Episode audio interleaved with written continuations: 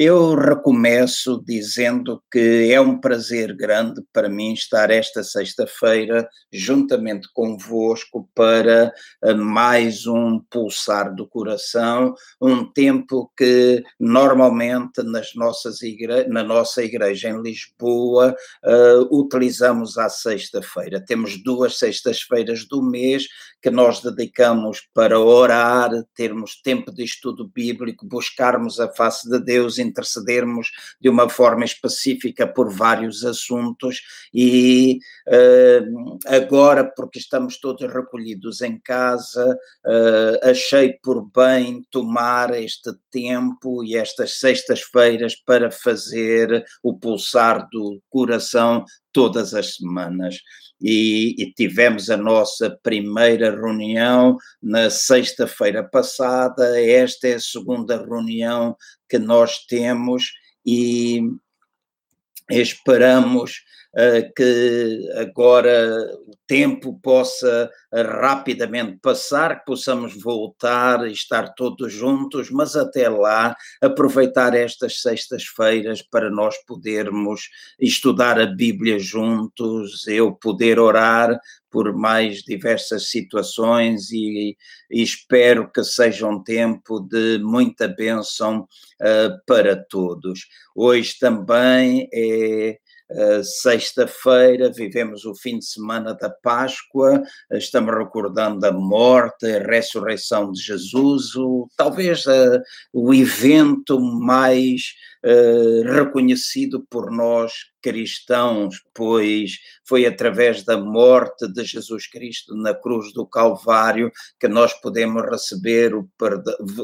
Jesus verteu o seu sangue, nós podemos receber o perdão dos nossos pecados pela lavagem do sangue, quando fizemos Jesus o Senhor e Salvador das nossas vidas, e também o facto de Ele ter ressuscitado podermos participar e desfrutar da sua da sua vida. Por isso é uma alegria poder estar uh, convosco aqui nesta noite e poder desejar a todos uma Páscoa muito abençoada. Cristo Jesus morreu, mas ele ressuscitou e está vivo em nossos corações. Como eu dizia, uh, é um tempo uh, de partilha da palavra, é um tempo em que nós juntos estudamos, podemos orar e por causa do Covid-19 que se tem, este vírus que se tem espalhado por uh, todo o mundo, nós temos ouvido muitas pessoas uh, falarem acerca da, da, dos sinais da vinda de Jesus, que nós estamos a viver o fim dos tempos, que nós estamos numa proximidade da vinda, muitas pessoas uh, estão temerosas, muitas pessoas estão assustadas. Temos ouvido coisas uh, verdadeiramente contraditórias às vezes entre as pessoas que falam, e eu costumo sempre dizer que, de uma forma teológica, vamos dizer assim, nós podemos ter várias opiniões em relação a um mesmo tema da palavra de Deus, uh, e este é um tema que eventualmente pode gerar sempre uma ou outra uh, divergência de interpretação teológica, e eu não pretendo aqui neste espaço entrar em qualquer conflito teológico com quem quer que seja, enquanto cristão, enquanto pastor, enquanto estudioso da palavra de Deus, eu tenho uma postura perante o, aquilo que normalmente é conhecido como os últimos dias, uma postura assumida, uma postura fruto de muitos anos de estudo, de um estudo que não voltado simplesmente numa direção, mas um estudo que tem procurado abarcar as mais diversas correntes teológicas. E quando tenho perguntas, colocá-las de uma forma honesta a mim mesmo, procurando analisar a palavra de Deus. Isto tem sido verdadeiramente proveitoso uh, para mim.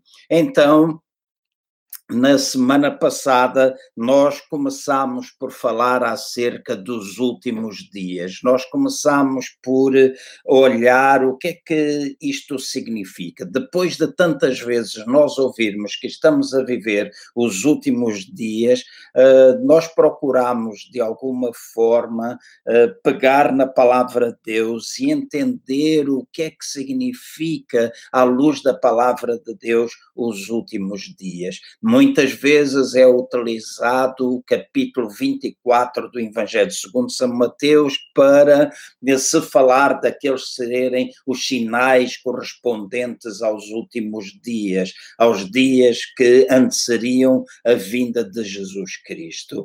E então, para que nós possamos ficar com uma ideia correta e também, de alguma forma, mostrar a minha compreensão das Escrituras, a forma como eu olho para ela, pensando nas diferentes formas de interpretação da mesma, o seu contexto, onde os capítulos estão inseridos.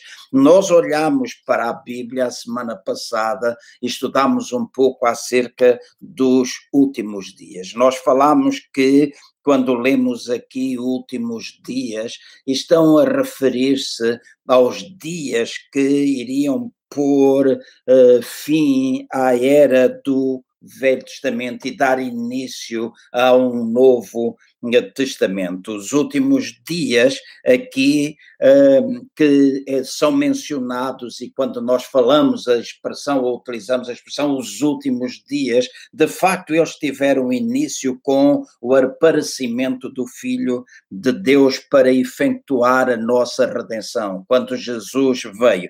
Está escrito em Hebreus, no capítulo 1, no versículo 2, o seguinte: A nós falou-nos nestes últimos dias pelo Filho, a quem constituiu herdeiro de tudo, por quem fez o mundo. No capítulo 9 de Hebreus, no versículo 26, nós lemos também assim: de outra forma, necessário lhes fora padecer muito, muitas vezes desde a fundação do mundo, mas agora, na consumação dos séculos, uma vez por todas, se manifestou para aniquilar, aniquilar o pecado pelo sacrifício de si mesmo. Então, à luz das Escrituras, nós conseguimos perceber que os últimos dias, referidos na palavra de Deus e que nós tanto falamos deles, tiveram início com o aparecimento de Jesus Cristo.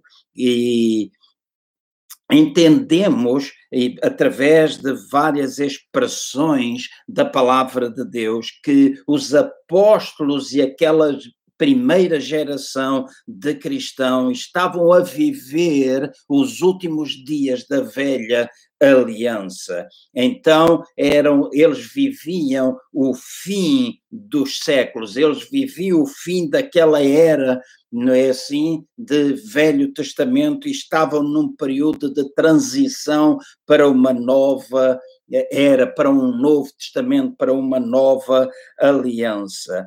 E é importante nós percebermos isso, porque a expressão que são usadas nos evangelhos, Mateus, Marcos, Lucas e João, são expressões que falam últimos dias, sendo que a maior parte está a referir-se aos tempos de que daquela geração. Não podemos esquecer, nós chamamos Novo Testamento a estes quatro evangelhos, mas não podemos esquecer o facto de que Jesus era a única pessoa do Novo Testamento a falar para uma geração ainda da velha aliança. E muitas das perguntas, iremos ver isso hoje, estavam relacionadas com isso. Jesus estava a dizer-lhes de uma uma forma bem clara que eles viviam o fim de uma velha aliança e eles tinham todos essa percepção. Então, nós estudamos acerca dos últimos dias, falamos um pouco acerca disto, que, eles tiveram,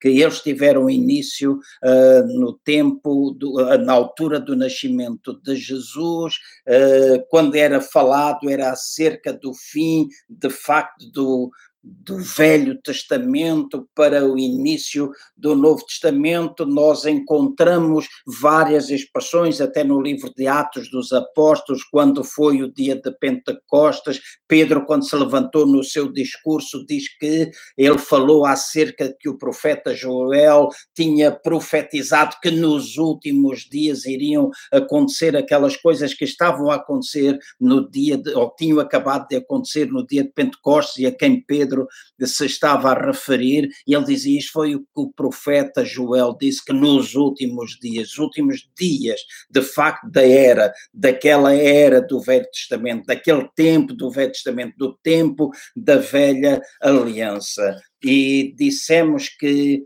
esse esse fim aconteceu quando Jesus morreu, ressuscitou e foi teve, ou teve todo o seu término, vamos dizer, a nova aliança entrou na altura da ressurreição de Jesus, esse Novo Testamento, mas teve a sua, o seu auge, vamos dizer assim, quando o templo foi destruído juntamente com a cidade de Jerusalém. E esta é uma compreensão que nós precisamos ter para entender algumas coisas que hoje nós iremos falar, principalmente acerca de Mateus no capítulo 24.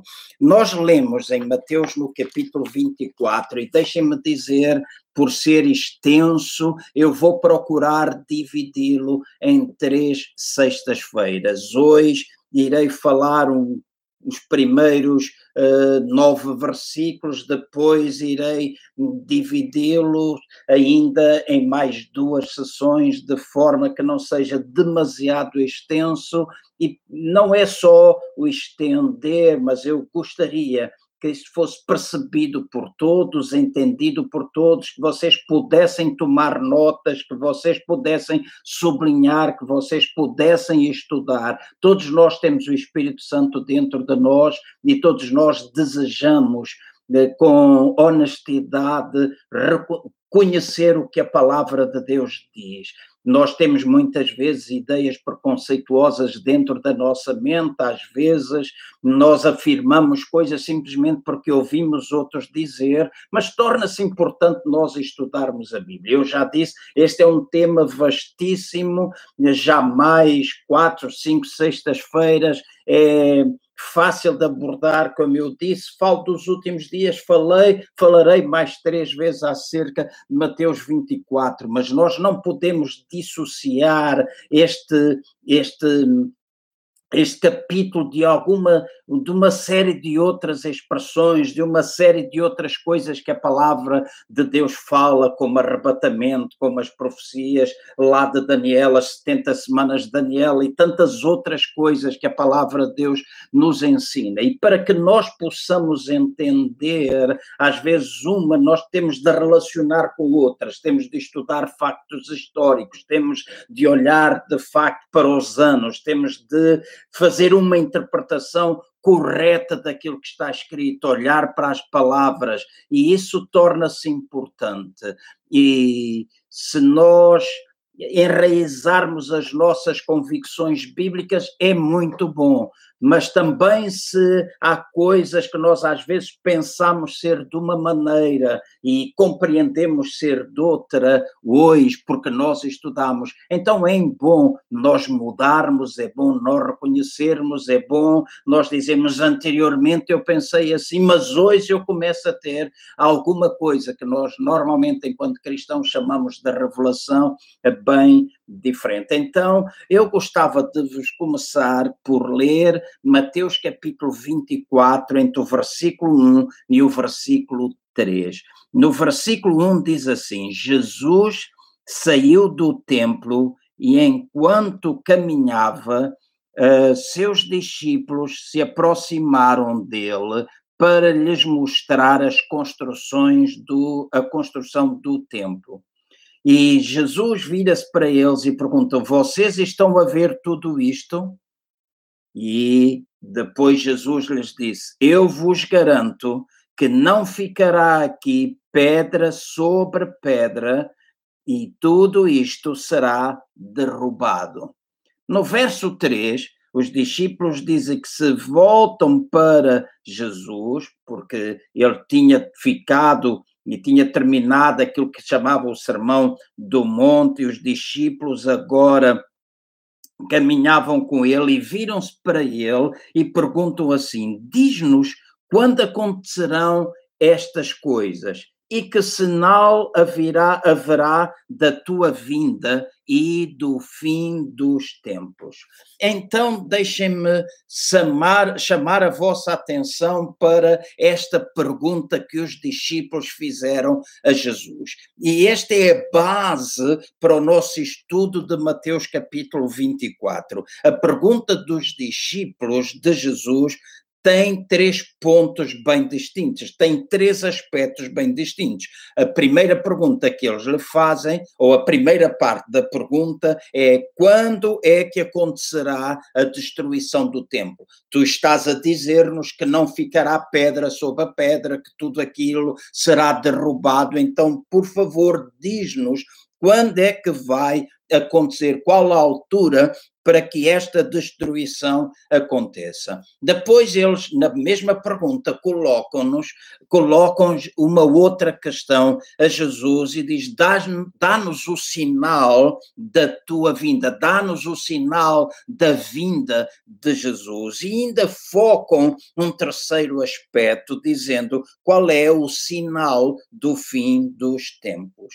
Qual é o sinal do fim dos tempos? E deixem-me começar por salientar algumas coisas que eu considero verdadeiramente importantes. Eu já disse, vou dividir este capítulo por três sessões e vou falar hoje, porque esta foi a primeira parte da pergunta, é qual é a altura da destruição do templo. Quando é que aí, quando é que isto acontecerá? Isto que tu estás a dizer, em que o templo será derrubado e que não ficará pedra sobre pedra, diz-nos quando é que acontece. E todos nós que estudamos a Bíblia ou que temos algum conhecimento dela, sei que eventualmente nem todas as pessoas uh, a estudam, eventualmente nem nem todas as pessoas que me ouvem ou ouvirão através de, do vídeo que ficará gravado, eventualmente nem todas as pessoas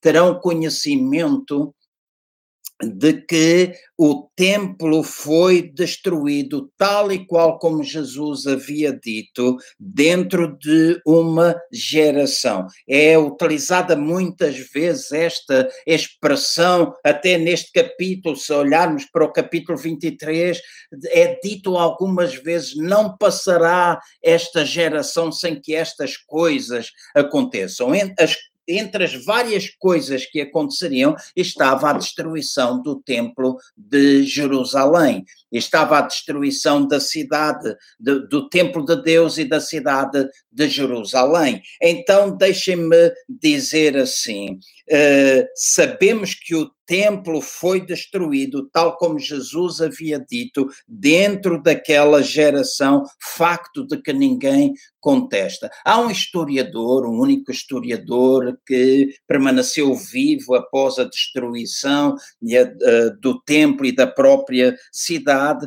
é um historiador judeu, de seu nome. Uh, Josefos, e ele foi historiador uh, judeu dos romanos e testemunha uh, daquilo tudo, o testemunho ocular, ele viveu todos aqueles eventos e uh, Josefos, no seu livro História dos Hebreus, ele escreve assim: não foi deixado nada que levasse os que chegaram lá a crer que alguma vez tivesse sido habitado. A destruição foi de tal ordem que não ficou vestígio nenhum. Parece que aquilo tinha sido um lugar nunca anteriormente habitado. Então, o templo foi destruído. A tal e qual como Jesus disse, aquela geração viu a destruição do templo, viu a destruição da cidade. E há factos históricos que comprovam isso, de que havia ali alguma algo que existiu e que deixou de existir e que não ficou quase nada de sinal para mostrar que havia sido habitado. E no meio deste contexto, os discípulos de Jesus igualaram a destruição do templo com a vinda de Jesus e o fim dos tempos. Então, se vocês repararem a questão que eles colocam, e eu chamo outra vez a vossa atenção para o versículo 3, a questão que eles colocam não é quando é que é o fim do mundo. Eles não estavam a procurar pelo fim do mundo. Mundo é a palavra cosmos. No contexto em que eles estavam a falar, porque o templo e a cidade são o foco por são o foco principal, e era o que eles estavam a falar naquela altura, eles perguntam acerca do fim dos tempos. A palavra mundo é a palavra cosmos, a palavra templos é a palavra aion, A-I-O-N. Então, o fim dos tempos refere-se ao fim da velha aliança, com todos os seus sacrifícios, todos os rituais que estavam envolvidos no templo e que eram tudo uma sombra, uma mostra daquilo que seria a obra redentora de Cristo Jesus e que nós estamos neste tempo, neste fim de semana, a celebrar. O fim dos tempos refere-se ao término do privilégio judaico como povo da aliança. Havia sido estabelecida uma aliança com o povo e agora o fim dos tempos era de facto o término desse privilégio, desse tempo que eles tinham vivido. E o templo era uma lembrança, era uma lembrança constante de que uma parede separava o judeu dos gentios. Mas louvado seja Deus, porque em Cristo esta parede foi removida para todo sempre. E sabemos que o templo foi substituído pelo corpo de Cristo Jesus e por extensão no seu corpo pela igreja. Então nós hoje podemos dizer e ouvimos e é aceita por todos que nós, igreja, somos o corpo de Cristo. Segundo aos Coríntios, capítulo 6, no versículo 10. Então, tal e qual como tal, deixou de existir a necessidade de sangue de touros, de bodes, como está lá descrito em Hebreus no capítulo 10, no versículo 4, ou no capítulo 9, entre o versículo 1 e o versículo 28, onde diz que dentro do templo eram feitos sacrifícios, sangue era derramado para cobrir pecados. Agora já não há necessidade desses sacrifícios, nem tampouco a necessidade da reconstrução de um templo de pedra. Nós, hoje, igreja, somos o templo de Deus. Cada um de nós, hoje, é o templo de Deus. E aqui eles estavam a falar quando é que acaba, quando é que é destruído este templo físico, como é que, quando é que estas pedras serão derrubadas. E na realidade, a destruição do templo, deu origem a um novo templo, a uma nova era, uma nova aliança, um tempo em que nós vivemos hoje, debaixo da graça e do favor de Deus. Então, neste contexto, no, no contexto do capítulo 24 de Mateus, no versículo 3, a destruição do templo inaugura uma nova era, na qual o sangue de Jesus Cristo purifica a nossa consciência das obras mortas para nós podermos servir a um Deus vivo. Hebreus capítulo 9, versículo 14. Eu não tenho oportunidade de ler todos os versos, mas desafios a ouvirem mais o vídeo, repetirem, tomarem nota destes versículos e lerem por vocês mesmos. Mas agora a destruição do templo, onde existiam sacrifícios, termina, cai, para, e uma nova era é iniciada, onde o sangue de Jesus Cristo é suficiente, não um sacrifício, um único sacrifício e que perdura por toda a humanidade e que nos tem alcançado também a nós. Então, desta forma, nós podemos concluir que a expressão fim dos tempos se está a referir ao facto de que ser o fim do tempo judaico, ou seja, o tempo de transferência de um Israel nacional, um Israel natural, para um Israel espiritual para um povo internacional, não simplesmente uma nação, mas um povo de muitas nações. Em Hebreus, no capítulo 9, versículo 26, e eu vou ler, diz assim: Mas agora, na consumação dos séculos, uma vez por todas se manifestou para aniquilar o pecado pelo sacrifício de si mesmo. Então é evidente que aqui não se está a referir ao fim do mundo, mas está a referir-se ao término e à consumação da era, da era pré messiânica. Então, o capítulo 24, a primeira parte da questão está a falar quando é que acontece, quando é que isto vai acontecer, quando é que o templo é destruído. E na realidade o templo foi destruído naquele naquela altura e foi destruído no ano 70 depois de Cristo. E isto é comum, toda a gente aceita, é unânime entre todos os cristãos que isto aconteceu assim. Depois de seguida, eles fazem uma outra dentro da mesma pergunta, eles colocam outro aspecto, o aspecto do sinal da vinda de Jesus. Notem o versículo 24, no capítulo 24, entre o verso 30 e o verso 34, notem o que diz estes versos. Diz assim: E verão o filho do homem vindo sobre as nuvens do céu com poder e grande glória. E agora notem o que é que diz o versículo 30. Não passará esta geração sem que todas estas coisas aconteçam.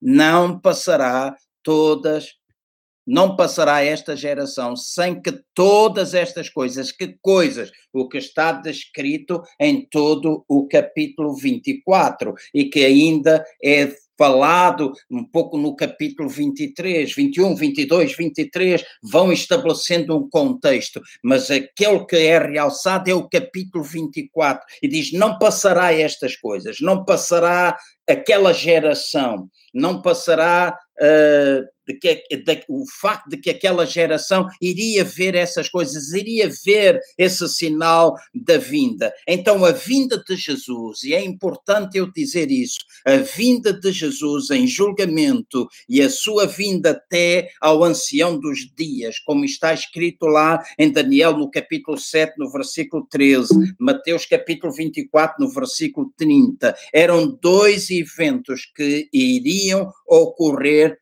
dentro daquela geração. Eram eventos que iriam ocorrer dentro daquela geração. Então podemos concluir que a ideia da vinda, usada para descrever a sua vinda pessoal e física, e ele entregar o reino ao seu pai é um evento futuro, como está escrito no capítulo 15 de 1 Coríntios. Então, estamos aqui a falar de vindas diferentes. Ao lermos a palavra de Deus, nós temos várias expressões que falam de várias formas de Cristo vir, de ele vir até à sua igreja, de ele fazer visitações. E é importante nós percebermos isto. Na morte de Estevão, diz que esse sinal foi visto lá no céu, o sinal do Filho do Homem foi visto lá no céu. Então, torna-se importante perceber que está a ser falado de uma vinda, não excluindo o facto de que Jesus Cristo voltará segunda vez. Há pessoas que gostam de afirmar que pessoas que têm um, pós, um ponto de vista pós-milenista como eu tenho, e não vou entrar aqui em grandes detalhes, e não sou só eu, são centenas, milhares e milhares e milhares, os grandes reformadores da igreja eram assim, entendiam dessa forma e eles percebiam os tempos. Flávio José os ajuda muito. E este é um livro publicado pela Casa Publicadora das Assembleias de Deus no Brasil, vendido na Casa publicadora portuguesa e eu recomendo a compra do livro. Se não conseguirem encontrar fisicamente, procurem na internet, encomendam. É um livro excelente que todos nós devemos ler e que aborda com muito detalhe este capítulo 24 de Mateus. E torna-se importante que eu diga que eu acredito que Jesus Cristo ele voltará fisicamente, de uma forma pessoal, ele voltará novamente. Eu acredito que um dia chegará e na semana passada falámos, nós vivemos os últimos dias desde que Jesus se manifestou em carne. Nós vivemos os últimos dias. Nós estamos a viver agora os últimos dias até ao dia, ao último dia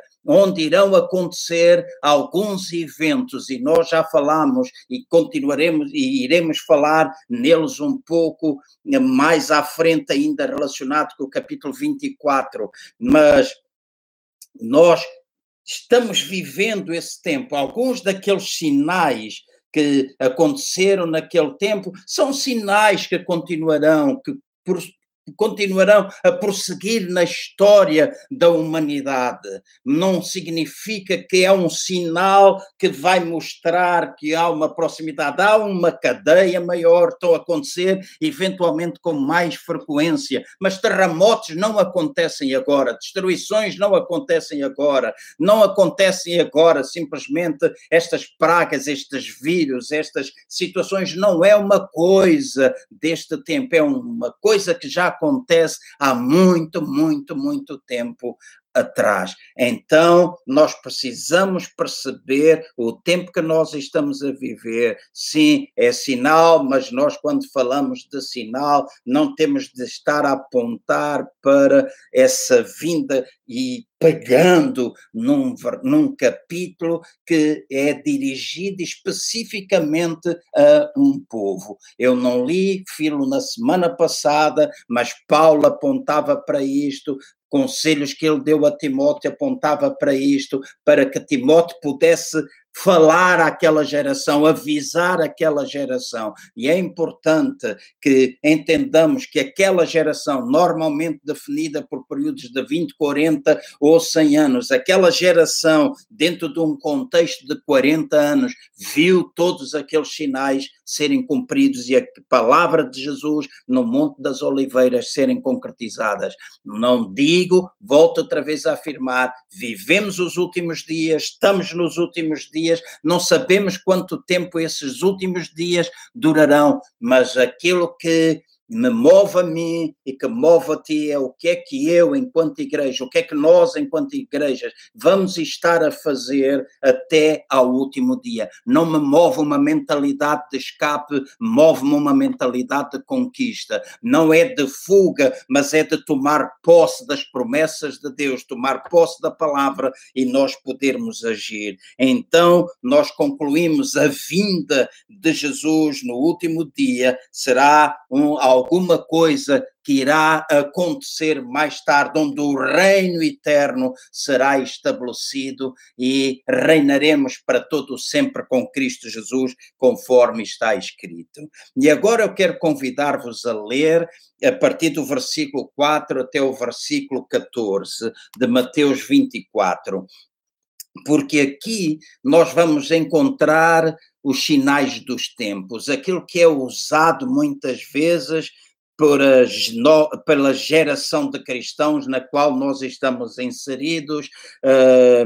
eu tenho seis décadas de vida, desde a criança, porque pertenci sempre à igreja, fui criado, educado na igreja, eu ouvia falar uh, de cima dos púlpitos, estamos próximos, os sinais, as pessoas apontavam uh, uh, a nação de Israel, falava-se da, da figueira, falava-se de muitas, muitas, muitas coisas, da reconstrução do templo, e se apontava tudo isso como sinais da vinda de Jesus. E eu não estou a dizer que estas coisas não tenham a sua validade nos dias de hoje, mas eu estou muito mais convicto de que os sinais que indicarão e indicam a proximidade da vinda de Jesus é aquilo que se passa com a igreja e não aquilo que se passa com o mundo, porque aquilo que se passa com o mundo já passa há milhares de anos, mas a igreja dos nossos dias,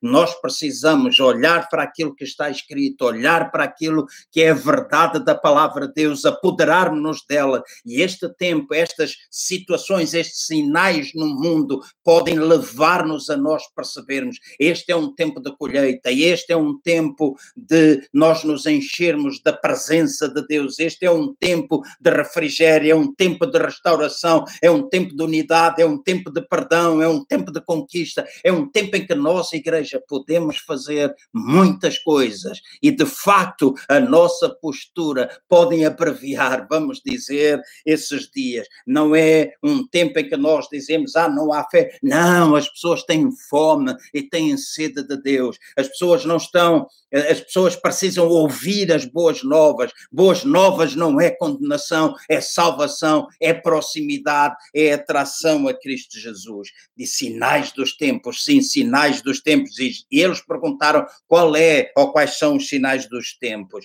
Então sigam a leitura que eu vou fazer entre o versículo 4 e o versículo 14, que diz assim: Respondeu-lhe Jesus.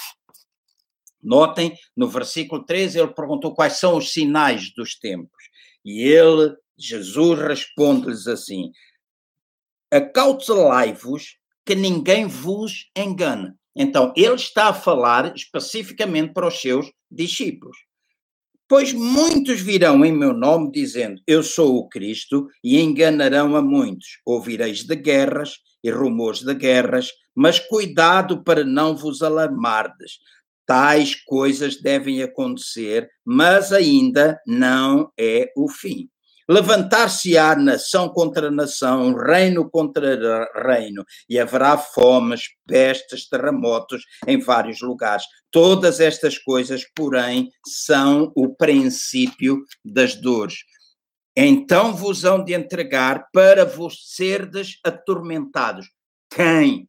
Quem é que seria entregue, a quem é que Jesus está a falar? Ele está a falar aos discípulos que lhe fizeram a pergunta. Diz: Então vos hão de entregar para seres atormentados e vos matarão. Sereis odiados de todas as nações por causa do meu nome. Neste tempo, muitos se escandalizarão, trair-se-ão mutuamente e se odiarão uns aos outros. E volta para os discípulos e continua dizendo-lhes assim: seguirão muitos falsos profetas e enganarão a muitos. E por se multiplicar a iniquidade, o amor de quase todos esfriará, mas aquele que preservar até ao fim será salvo. E este evangelho do reino será pregado em todo o mundo, em testemunha todas as nações, então virá o fim.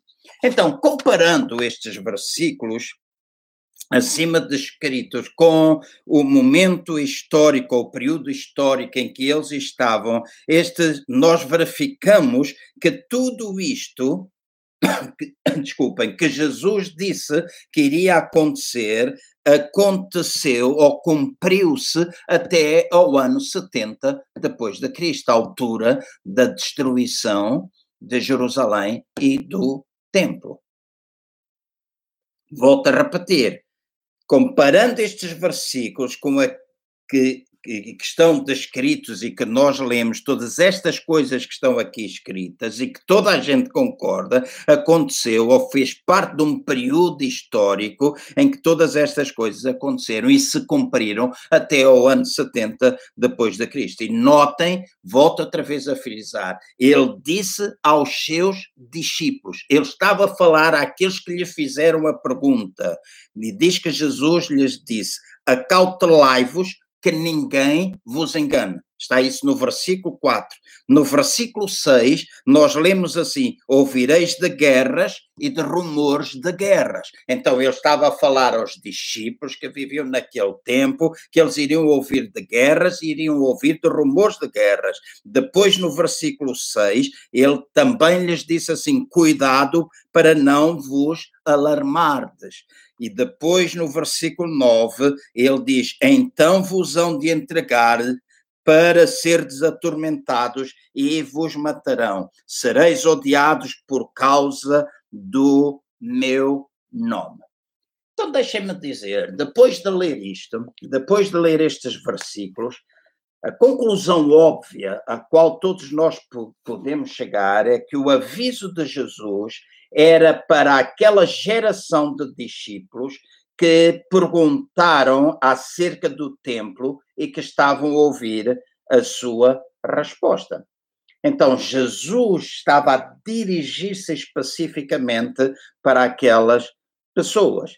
E pessoas que lhe perguntaram quais são os sinais. Quais são os sinais que nós podemos ter destas coisas que tu dizes iriam acontecer? E eu volto a repetir hoje talvez eu vou falar só até o, o, versículo 9, vou pegar no versículo 5, chegar até o versículo 9, dar-vos alguns dados e depois na próxima sexta-feira nós continuaremos e procuraremos divulgar ainda mais. É a primeira vez que estamos a fazer através do canal YouTube, passaremos depois para o Facebook, as pessoas estão habituadas a estar ali, uh, mas vamos informar, porque à medida que vamos estando em casa, vamos aperfeiçoando as nossas formas de comunicação. Eu próprio vou aprendendo, não pertenço à geração digital, uh, ainda é a geração do papel, graças a Deus, porque tem mente aberta para poder evoluir e aprender. Agradeço a algumas pessoas que me têm ajudado, ao Isaac Bilreira, à Cristina Rabelo, ao Zé Rabelo, que têm investido algum tempo para me ensinar algumas coisas para que eu possa uh, utilizar neste tempo aqui em casa. Mas agora o importante, quais são os sinais? Quais são os sinais? Primeiro sinal que Jesus disse é o que vem no versículo 5: falsos messias. E quando nós ouvimos falar acerca de falsos messias, muita gente hoje diz falsos messias, falsos mestres, falsos profetas. E de facto, hoje existem falsos messias, falsos mestres, falsos profetas. Mas um falso profeta não é somente alguém que vai discordar de ti ou que tem uma opinião diferente, porque hoje muitas pessoas com uma mente tacanha, com uma mente fechada, com uma mente que está habituada a simplesmente olhar de um ponto de vista, acusa imediatamente outros com uma mente às vezes diferente ou um pensamento diferente. E a nossa divergência nos pensamentos não faz de nós falsos profetas. Às vezes é uma compreensão diferente, uma leitura diferente. E nós temos de usar ou olhar para aquilo que é básico. E o básico é que todos nós acreditamos que Cristo Jesus vai voltar outra vez. Temos ideias diferentes, mas aquilo que é básico, aquilo que é básico. E muitas pessoas às vezes dizem: Ah, para mim não importa. Ah, eu tenho ouvido colegas meus que dizem: Eu não prego acerca dessas coisas, eu não prego acerca do fim dos tempos, que eu chamo tempos da revelação, eu não prego acerca dessas coisas. E deixa-me dizer: Eu prego, sabeis porquê? Prego, porque a minha compreensão daquilo que eu chamo o fim dos tempos, aquilo que eu chamo os últimos dias, os tempos que eu estou a viver, vai determinar a forma como eu me comporto. E uma das coisas fundamentais é que eu não vivo nesta terra pensando no que o meu destino é simplesmente o céu e que eu vivo aqui somente com os olhos no céu. Não, eu vivo com os meus pés na terra, procurando trazer o céu à terra, trazer o céu à terra. Venha o teu reino, venha o teu reino. E eu quero viver nesta terra, trazendo e manifestando um pedaço de céu para a vida das pessoas, percebermos todos nós que nós vivemos um tempo de conquista, um tempo em que nós estamos aqui não para perder, mas para ganhar para a glória do nome do Senhor Jesus. E falsos messias existiam desde aquele tempo. Naquele tempo existiam. Atos dos Apóstolos, no capítulo 5, o versículo 36 e 37 diz assim: Alguém Algum tempo atrás levantou-se levantou Teudas, dizendo ser alguém, e a este se juntou cerca de 400 homens. Ele foi morto e todos os que lhe deram ouvidos dispersos e reduzidos a nada. Depois destes levantou-se Judas, o Galileu, nos dias do recenseamento e levou muito povo após si. Mas também este pereceu e todos os que lhe deram ouvidos foram dispersos. Então, desde o início da história da Igreja, que estes falsos messias foram foram surgindo. No capítulo 1 de Atos, no versículo 3, no capítulo 13, no versículo 6, digo, diz assim: Havendo atravessado a ilha toda até Pafos, acharam certo judeu mágico, falso profeta, chamado de Bar Jesus. E é interessante que Flávio Josefos, o historiador que há pouco mencionei, diz assim no seu livro, e eu sou possuidor desse livro, uh, já tive a oportunidade de ler, não tudo, mas grande parte dele, focando estes sinais. Flávio Joséfos diz assim: um certo impostor chamado Teudas persuadiu um grande número a segui-lo até o Rio Jordão, o qual reivindicava ele o qual reivindicava ele, se abriria para eles passarem. Depois ele continua dizendo: Cuspe os fados, procurador da Judeia, enviou uma tropa de cavalos contra eles, os quais, caindo inesperadamente sobre eles, mataram a muitos e fizeram muitos prisioneiros, tendo ainda apanhado o próprio Teudas vivo, cortaram a sua cabeça e o trouxeram e a trouxeram para Jerusalém. Depois diz Irineu, diz-nos que Simão reivindicava ser o Filho de Deus e o Criador dos anjos. E durante a procuradoria de Félix existiram muitos desses falsos messias impostores, os quais eram presos e mortos diariamente. Então, estes falsos messias existiam naquela altura. Estamos a falar no tempo inicial da era cristã. Estamos a falar nesse tempo, estamos a, a, falar desse início, desses primeiros cristãos, a existência desses falsos cristãos. Claro que nós vivemos dois mil e tal anos depois e às vezes é difícil nós compreendermos, mas para fazermos uma exegese correta da palavra de Deus, para nós podermos interpretar, não podemos simplesmente olhar para o nosso tempo, mas temos de olhar para o Deus da história história, pensar que muitas afirmações percorrem a história toda. Nós, domingo de manhã, estarei a ministrar a palavra de Deus para as igrejas Centro Cristão e Vida Abundante e para todos aqueles que quiserem assistir, e eu vou falar uma frase, as últimas palavras de Jesus: está consumado. Esta palavra está consumado, palavra curta, mas extremamente poderosa, cobriu a história desde Adão até ao final e nos alcançou a nós. Hoje está consumado. Nós hoje podemos acreditar nisso. Então, quando nós pensamos nestes sinais, são sinais que cobrem toda a história. Depois, no versículo 6, diz que Jesus lhes disse: Ouvireis falar de guerras e de rumores de guerras. Então, como é que poderia haver guerras e rumores de guerras durante a era da Pax Romana ou da paz romana no reinado de Augusto em 17 depois de Cristo? Como é que podia? Se é uma coisa só para estes tempos, como é que podia já naquela altura existir? Como, procu, como procurei demonstrar para alguns, relatos históricos da época da paz romana era demasiado frágil. Vejamos, um dos aspectos importantes, os Anais de Tácitos, uma história escrita no período antecedente ao ano 70 depois de Cristo, descreve um tumulto do período com frases tais como distúrbios na Alemanha, comoções em África, comoções em Tarse, insurreições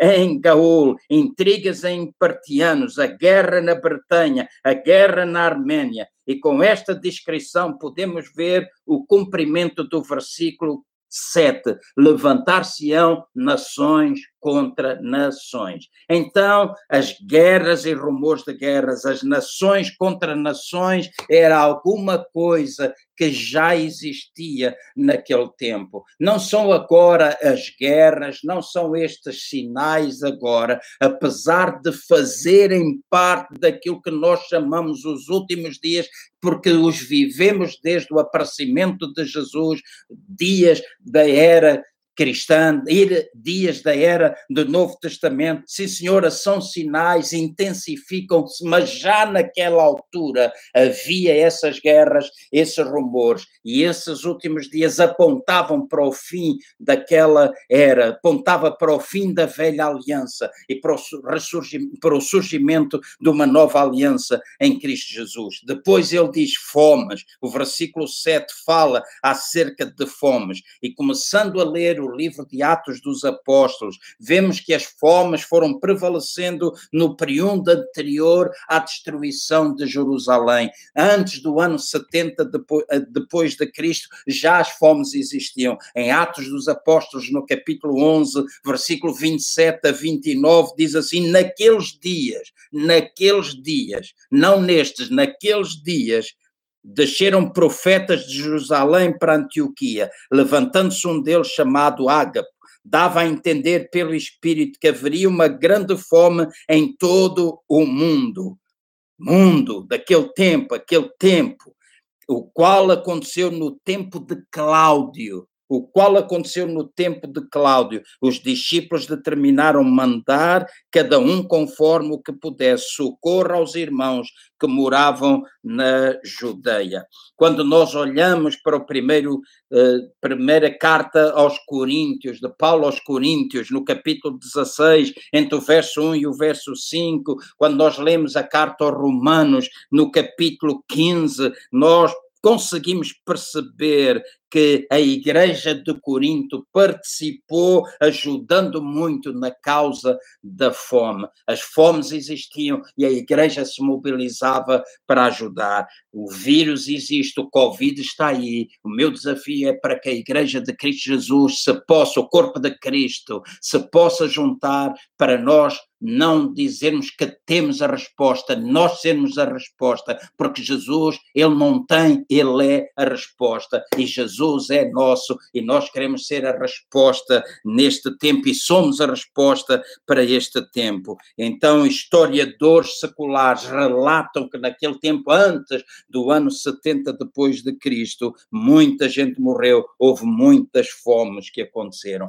terremotos, fala acerca de terremotos, sinais, sinais, os terremotos, e de, de acordo com relatos históricos, houve terremotos em Creta, houve terremotos em Esmirna, houve terremotos em Mileto, houve terremotos em Laodiceia, houve terremotos em Herápolis, houve terremotos em Colossos, em Chiaus, em Samos, em Campânia, em Roma, e Judeia. Terremotos aconteceram naquela altura e fala que a cidade de Pompeia foi muito danificada por um terremoto ocorrido a 5 de fevereiro do ano 63 depois de Cristo. Então, ele estava a falar, Jesus estava a falar para os seus discípulos acerca daquilo que num, dentro daquela geração iria acontecer. Ele falou-lhes da destruição do templo, e isso veio a acontecer no ano 70, mas ele falou-lhes das fomes, ele falou-lhes das guerras, das nações se levantarem,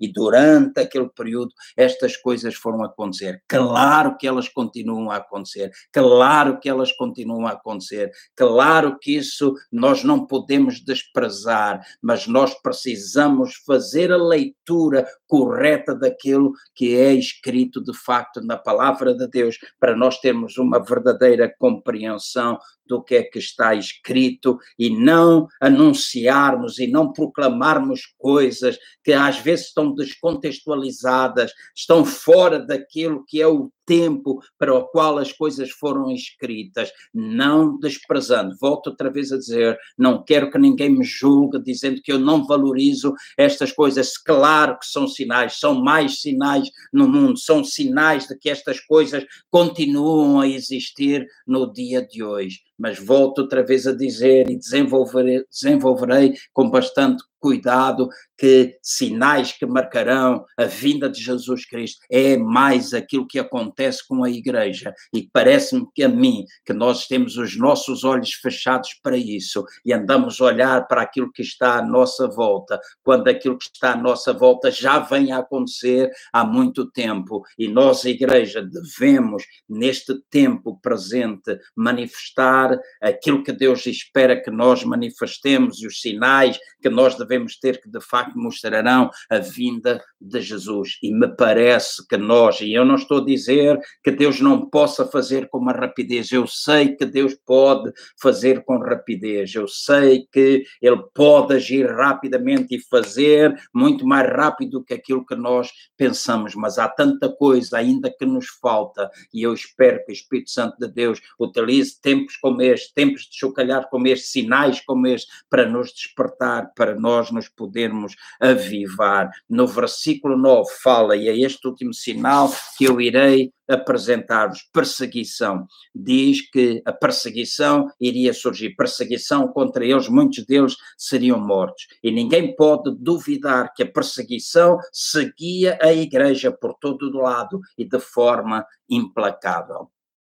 Pedro e João foram presos. Atos capítulo 4, no versículo 3. Pedro e João foram ameaçados para não falarem a nenhum homem no nome de Jesus. Atos no capítulo 4, no versículo 17. Diz que foram açoitados. Atos capítulo 5, versículo 40. Em Atos no capítulo 8, no versículo 1, diz assim: Também Saulo consentia na morte dele fez-se naquele dia uma grande perseguição contra a igreja que estava em Jerusalém e todos foram dispersos por terras da Judeia e Samaria, exceto os apóstolos. E esta foi alguma coisa que Jesus deu de resposta aos seus discípulos. Em Atos, no capítulo 9, no versículo 1, diz assim: Saulo, respirando ainda ameaças e mortes contra os discípulos do Senhor, dirigiu-se ao sumo sacerdote. Saulo, mais tarde, de Paulo, que deu origem, Saulo, ao converter-se,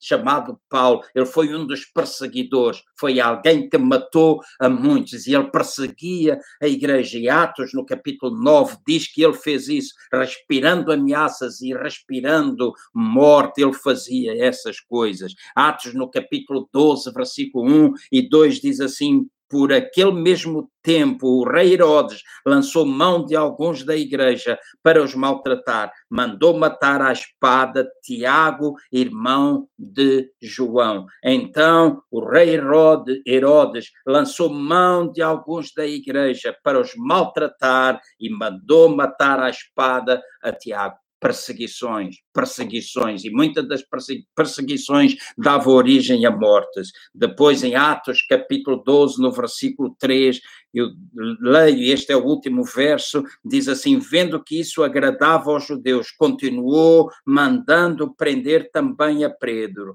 E isto aconteceu no dia dos pães asmos. Então continuou a existir perseguição, durante muito tempo a perseguição, os discípulos foram pagando com a morte, os cristãos foram pagando essas coisas com a morte. Tertuliano, Tertuliano escreveu assim: havia guerra contra o próprio nome de Cristo, um espírito de anticristo existente naquele tempo, o espírito que varria aquela geração e aquele tempo, aquela, aquele período, aquela era, um espírito que já estava presente e que continua presente no nosso mundo. E tudo isto Escutem-me agora bem quando termino. Tudo isto não é nada mais do que o cumprimento daquilo que está escrito em Mateus, no capítulo 24, no versículo 9, que vos diz assim: Então vos hão de entregar para serdes atormentados e vos matarão, sereis odiados de todas as nações por causa do meu nome.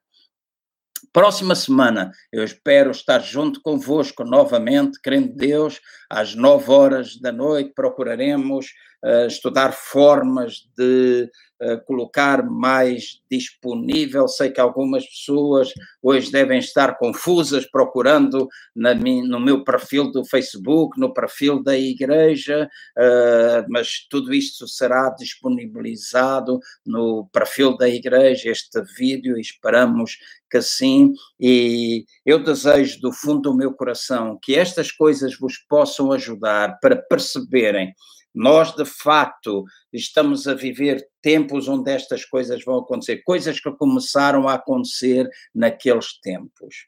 Começaram a acontecer naqueles tempos. São sinais, marcavam o fim da era do Velho Testamento, marcavam o fim daquela, da velha aliança. E esses discípulos perguntaram, porque eles estavam interessados, envolvidos naquilo, terminava com uma, era e iniciar-se uma nova, uma nova aliança, alguma coisa que teve início em Jesus. Hoje esses sinais continuam a multiplicar, são sinais no mundo que nos mostram dessa desse evento final, mas volto outra vez a dizer, não vamos dizer este é o sinal, este é não sei quê, e vem uma profecia, e vem mais não sei quê, a dizer outra coisa, e às vezes comparamos, e uma coisa não tem nada a ver com com a outra. E deixa-me dizer assim: o Espírito de Deus não se contradiz. O Espírito de Deus, quando é Deus, ele não se contradiz. Ele não pode dizer uma coisa a um e dizer uma coisa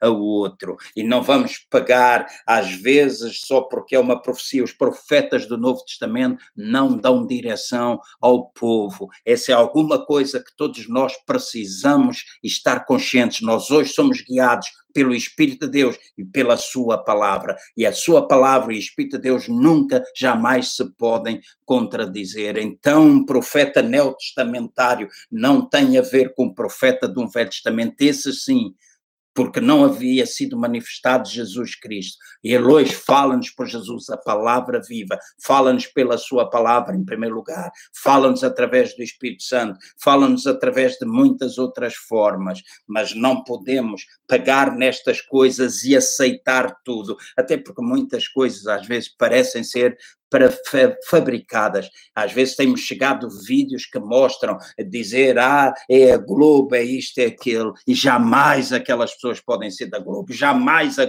Globo poderia pôr filmes cá fora, como eles dizem que a Globo põe, ou algumas outras coisas, e eu não estou aqui a defender a Globo, nem a defender este ou aquele, não, não me meto em políticas, a única coisa é procuro de forma consciente analisar as coisas e perceber nem tudo aquilo que chega até nós pela internet é verdade, nem tudo, nem todas as notícias são para ser levadas em consideração, nem tudo aquilo é para ser levado. Vamos procurar ser conscientes e, acima de tudo, olhar para a palavra, preparar, edificar a nossa vida, ver a nossa vida restaurada, e esse será o maior sinal que pode acontecer em cada um de nós. Por isso, Deus vos abençoe, tenha uma noite abençoada, tenham um sábado e domingo estamos juntos para celebrar a ressurreição de nosso Senhor Jesus Cristo. Espero ver-vos outra vez na próxima sexta-feira à noite. Muitas bênçãos para vós.